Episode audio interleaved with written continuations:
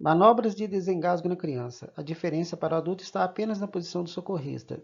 O socorrista deverá trazer a criança ao colo ou ajoelhar até a sua altura. Clique em continuar para ver as compressões em crianças ou clique em menu para outras opções.